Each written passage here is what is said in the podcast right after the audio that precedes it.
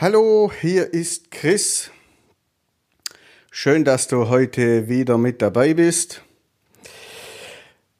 Heute geht es um was ganz Besonderes. Und zwar, wisst ihr vielleicht noch, weißt du vielleicht noch, dass ich vor Weihnachten, kurz vor Weihnachten, zu einem Shooting nach Dublin aufgebrochen bin, zu einem sehr spontanen Shooting. Bevor ich dann aber in der blauen Stunde äh, in Dublin City unterwegs war, um das Lichterspektakel zu fotografieren, habe ich noch einen kurzen Abstecher nach Glasnevin gemacht. Glasnevin ist der Friedhof, Friedhof von Dublin. Eigentlich wollte ich mir diese Episode für eine spezielle Gelegenheit aufheben. Ich denke, die haben wir jetzt mit Corona. Friedhof und Corona, das hört sich zwar etwas, wie soll ich sagen, äh, morbide an, aber ich erzähle dir jetzt mal kurz in diesem Intro für die Episode, wieso ich mich jetzt doch entschlossen habe, diese Episode jetzt zu machen. Also Glasnevin ist nicht nur ein Friedhof. Er ist der Friedhof der Kathol Katholi Katholiken, katholischen Bevölkerung. Ähm, wie ihr ja wisst, vielleicht wisst, ist, besteht der Irland-Konflikt aus einem Konflikt nicht nur von äh, Engländern und Iren, sondern auch der Konfessionen. Lange war es den katholischen Iren nicht erlaubt, einen eigenen Friedhof zu haben. Und in Glasnevin, in Glasnevin haben sie dann ihren eigenen Friedhof gefunden. Auf ihm wurde nicht nur die Opfer oder Opfer der großen Hungersnot, der Grand Famine, beerdigt, sondern auch äh, die äh, Opfer der Cholera-Epidemie im 19. Jahrhundert oder aber auch der äh, Great Flu, also sprich der großen Grippe, sprich der spanischen Grippe die in den 20er Jahren des 19. Jahrhunderts über 50 Millionen Menschenleben gekostet hat. Also ebenfalls eine Influenza-Epidemie, eine Pandemie. Und natürlich ist der Glasnevin-Friedhof auch ein, ähm, die Begräbnisstätte von sehr vielen irischen Freiheitskämpfern.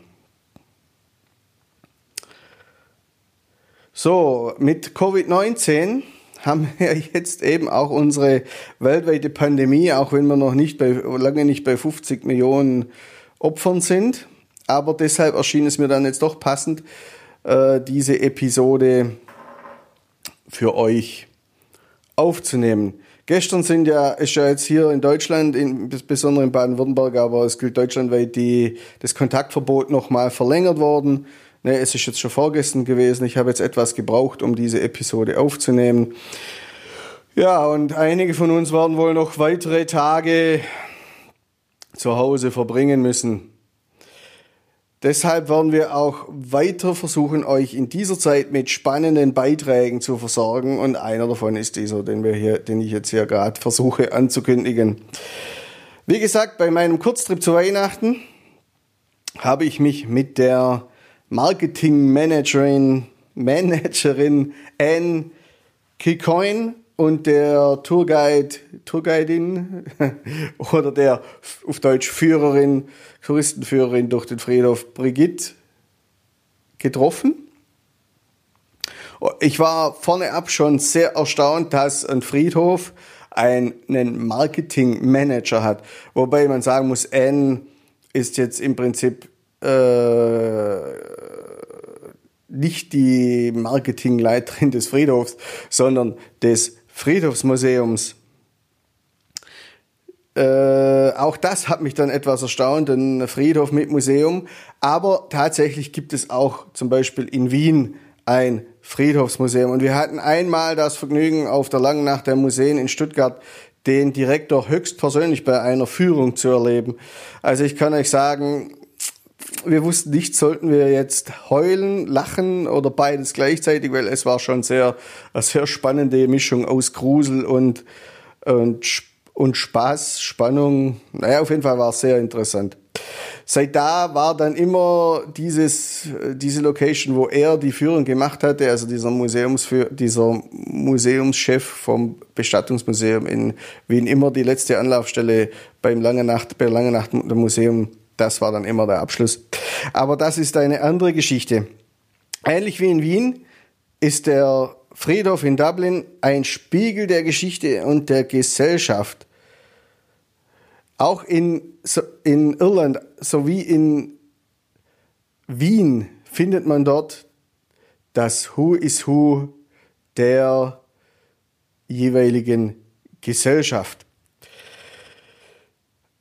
Nicht nur der Friedhof, sondern auch das Museum ist sehr sehenswert, weil es vervollständigt natürlich die Geschichte des Friedhofs, die sehr spannend ist. Es, ranken sich nicht nur Geistergeschichten oder seltsame Geschichten um diesen Friedhof, sondern eben auch, äh, er ist ein lebendiger Teil des, der Geschichte. Es gab vor kurzem auch den Film One Million Dubliners, der natürlich auch noch zur Popula Pop Popularität dieses Friedhofs beigetragen hat.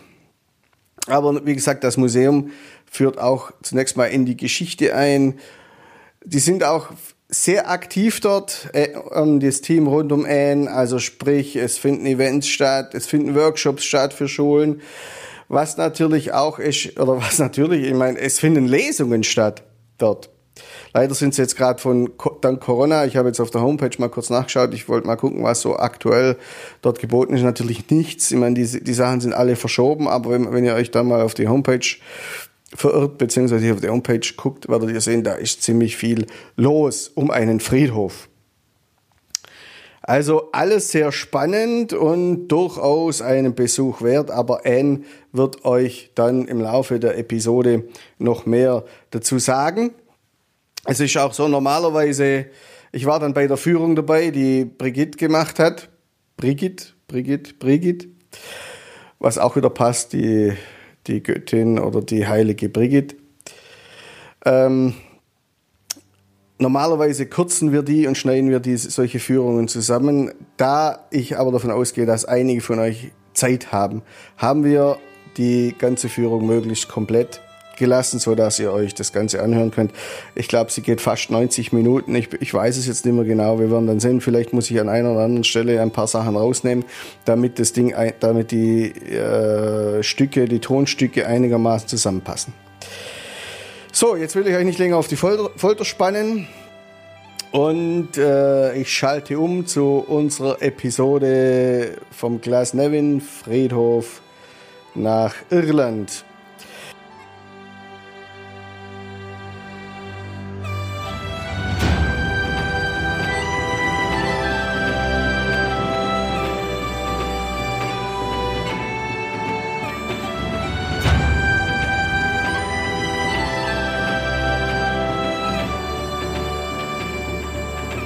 Chris vom Podcast Erlebnis Irland. Heute sind wir in Glasnevin. That's correct. Glasnevin. Glasnevin is the correct spell. Yes. In Glasnevin, einem Friedhof, einem sehr bekannten Friedhof in Dublin. Heute sind wir auf einem Kurztrip nochmal kurz vor Weihnachten nach Irland gekommen, um genau, um genau zu sein, nach Dublin. So, wir müssen jetzt demnächst in die Tour, darum starten wir gleich mit dieser Episode und zwar mit Anne Kilcoin. Kilcoin und Bridget. Sheeran. S-H-E-E-R-N. okay. Bridget Sheeran and Anne Kilcoin. Perfect.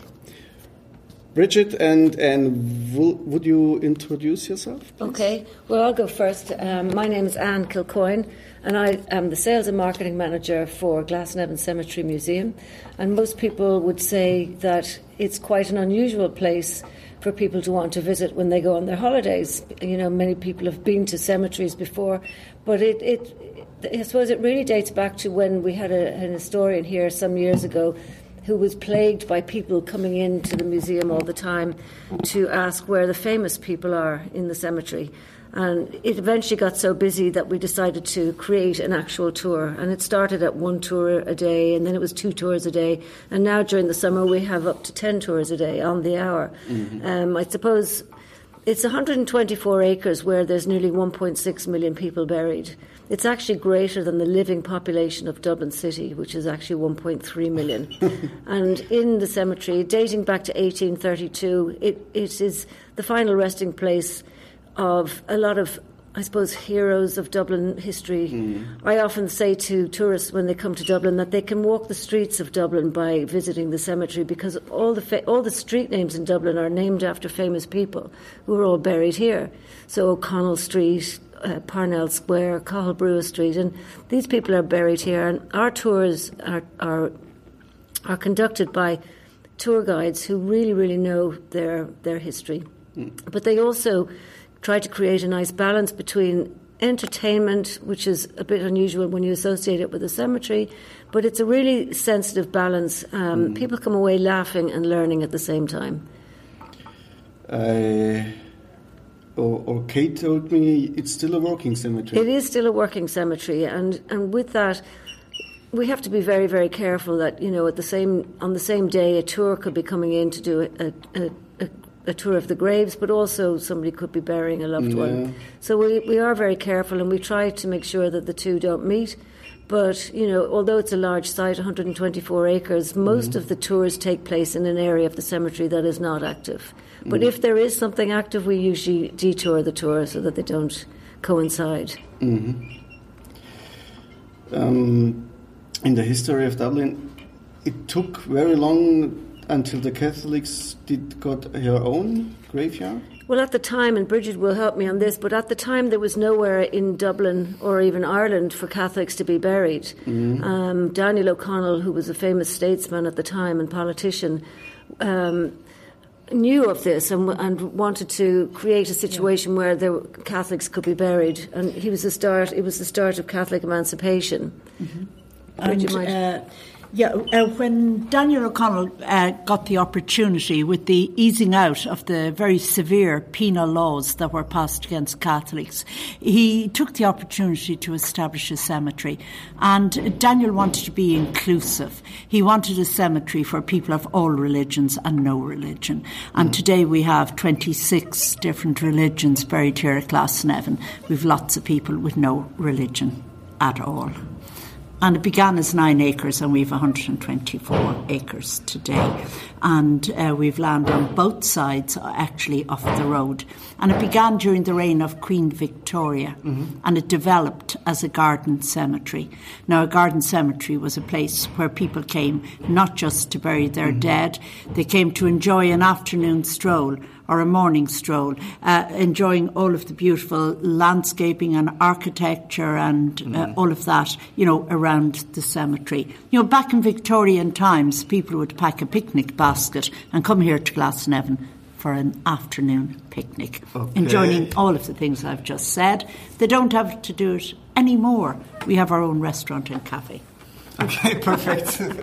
so, wie es sich für einen ordentlichen Friedhof gehört, gibt es natürlich auch einige ja, gruselige Geschichten und äh, wir werden uns jetzt gleich mal eine davon anhören. Yeah, we, we have here at Glasnevin on record uh, a woman who was uh, buried twice here in Glasnevin but only died once. And what actually happened was uh, she was in her 50s. She had been left a legacy for her dependents. Her husband got a little bit worried at the fact that they didn't have any children and was worried that he wouldn't be able to get his hands on the legacy and that a wealthy aunt had left her. So what he did was he sort of decided that she should pretend she was dead. He asked her to go into the basement of the house and to stay there. And he bought a coffin, and they had a uh, they had a wake, typical Irish wake, with lots of people. Went over two days, and then they brought her to the cemetery, and uh, they brought the coffin to the cemetery and and buried it, and all of that. And two years later, the woman walked into a solicitor's office, and uh, she told the solicitor who she was, and he said, "You couldn't be that person. You were buried two years ago in Glasnevin Cemetery."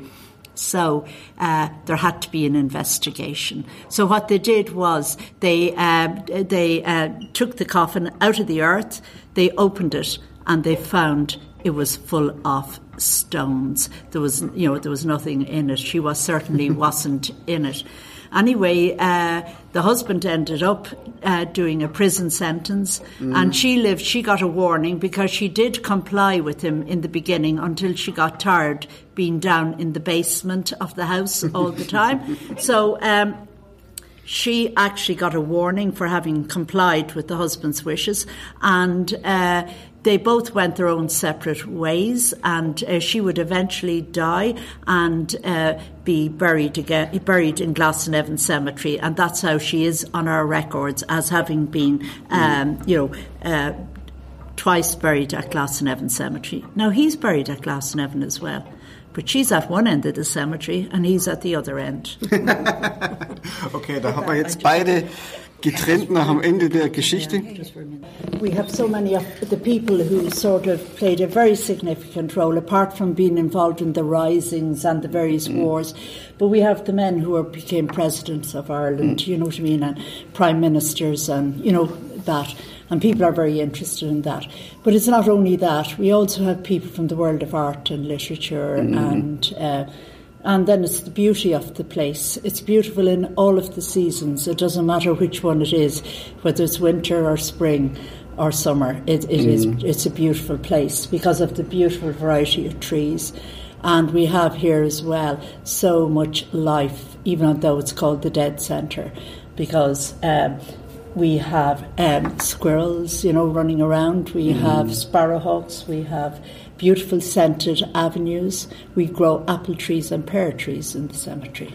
And we're getting beehives. And we're getting beehives. Yeah, we have a natural beehive yeah, there this yeah, year. Yeah, it's, there, it's it's just a beautiful place, and it's a very peaceful place, and it's a place where people find a certain amount of rest, peace, you know, and uh, contentment. And as well as that, there's 1.6 um, mm-hmm. million people here, so there's bound to be people coming in and out here. Is there a rising um, amount of people?